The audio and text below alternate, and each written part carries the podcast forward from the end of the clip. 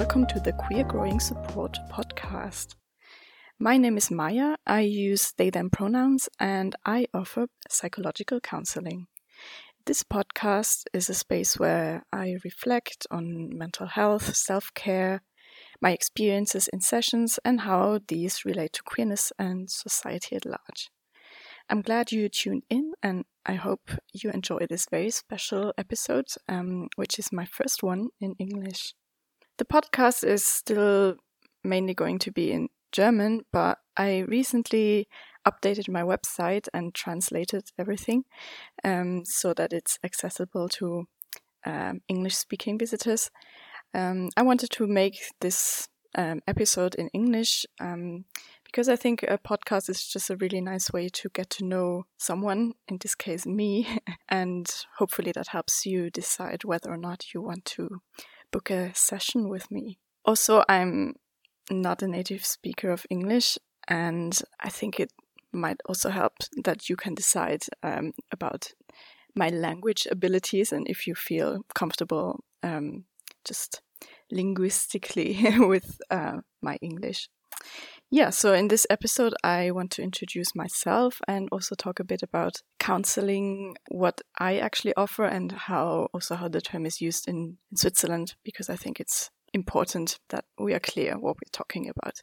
Uh, usually, before I dive into the topic, I start with a short check in. So, um, what's going on for me right now? Well, uh, the season has changed. It's fall now. Um, I have some problems letting go of summer, but yeah, I have no choice. and actually, I enjoy just cozying up at home and I try to take advantage of that because now I have the excuse that the weather is too bad and I just need to stay at home and um, be comfortable. Yeah, I'm also currently in a training in couples counseling, so that's a new thing. I'm also thinking a lot about work in general and um, yeah, the future and what, yeah, also what what kind of priorities I want to set yeah, that's pretty much what's going on. Um, let's start with my topic today, um, which is me.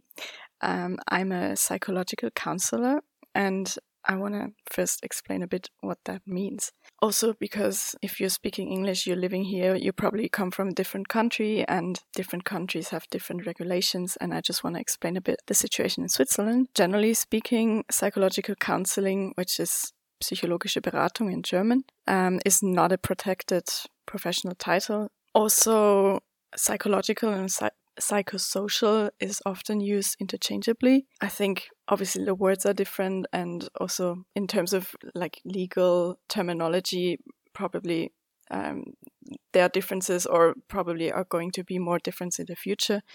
But yeah, at this point, people use it interchangeably. There are also efforts um, by the Professional Association, um, SGFB, which is the German acronym of Swiss Association for Counseling, and they work to protect the title um, and also to um, check quality and all that. And there's also an, an advanced federal diploma which you can gain, which is also uh, overseen by the SGFB. So it's it's basically a field that's still relatively new here and there are standards, but also a lot of people who just offer some kind of counseling with not that much of qualification.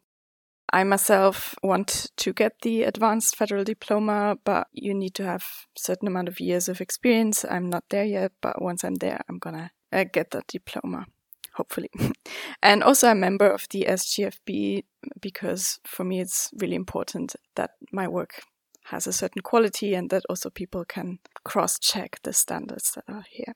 Yeah, I guess the most important distinction is between uh, psychological counseling and psychotherapy. I think in some countries you use both terms interchangeably, like therapy and counseling. Here there is some overlap, and uh, there's also people who actually offer both, who are therapists but also offer counseling. So it's not a super clear cut um, distinction, but there are important differences in the training you have.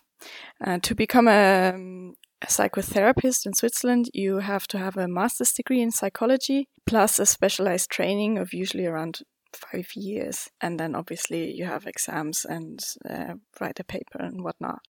For counseling, it's different. There is no degree required, uh, no degree in psychology required, and generally you don't have to have a degree, but work experience. And the training usually takes around three years. So there is an important difference in the kind of training and background uh, that people have.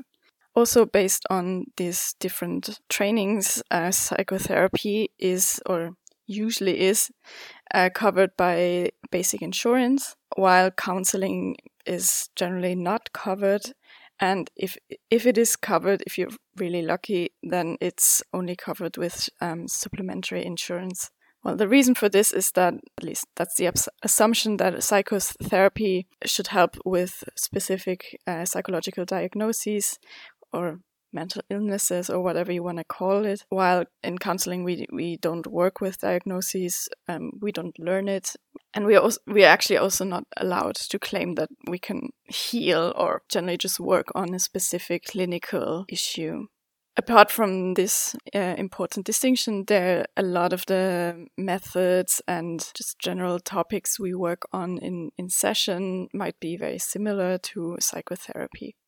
So, for example, in my case, uh, the three years training I took was actually together with other people who um, were training to become a th- psychotherapist. They just had some more classes that are more geared towards uh, pathology, and also they have two more years um, than than we had. So, yeah, there's a basis we share, but our focus is quite different. Yeah, so I think that that's all that's really important um, in in regards to what counseling actually is. Now let's talk a bit more about myself. Like, how did I get here? Yeah, as you have probably guessed, um, because I'm a counselor, I don't have a degree in psychology. I did study, but it's more in the field of humanities, so a little bit of literature, history, philosophy, um, anything that interested me at the time. And yeah, different things led me to pursue a career in counseling. I have been to therapy for many years, and that just got me more and more interested in psychology. Also, in my working life, um, I realized that I actually want to work with people and not just computers. Yeah, and it was just at some point in my late 20s that I was also kind of stuck in like jobs I didn't like and I I was just looking for something that could give me some kind of perspective and that would combine some interests that I had. And yeah, so I decided to embark on this new journey and started my training in psychological counseling. And I'm really glad I did it because I enjoyed it a lot. Yeah, actually, this summer I, I graduated or I, I finished my three years and I got my diploma. And yeah, I'm curious where this journey is gonna lead me in the future.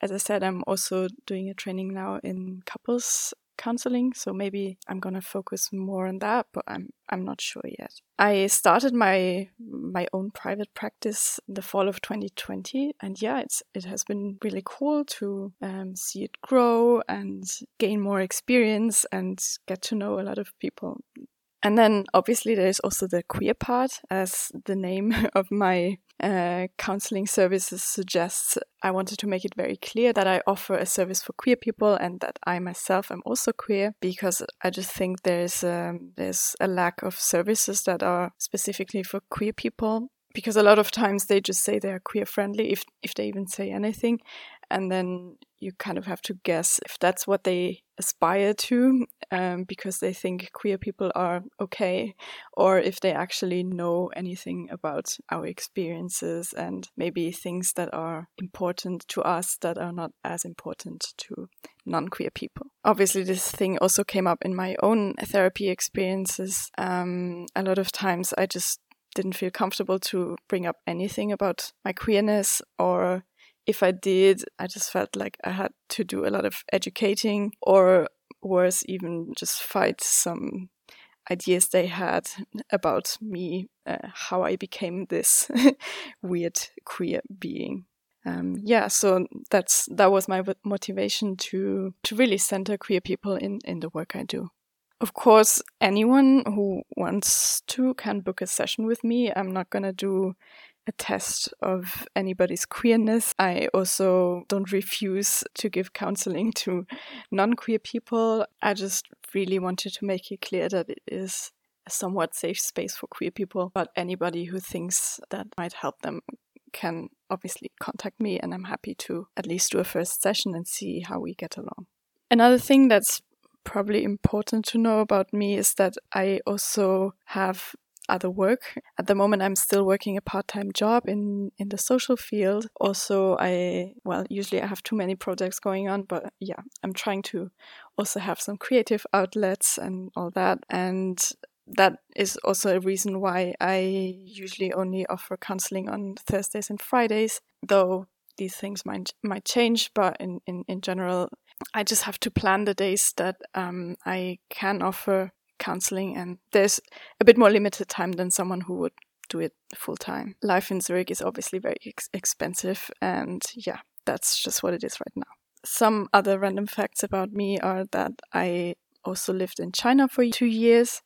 Um, I also I do speak Chinese if anybody's interested. I think this the the experience of me living in, in, in China has taught me a lot um, about what it means to start a life in a in a different country and different environments. So I guess I can maybe relate better to the international experience here in Switzerland. I myself I was born and raised here in Zurich in Switzerland, though I also have family in Germany and Italy yeah, that's it. That that is my very short introduction into me and um, what I do. Of course, if you have any question, write them in, and I will answer them um, either directly or maybe I will do another episode in English.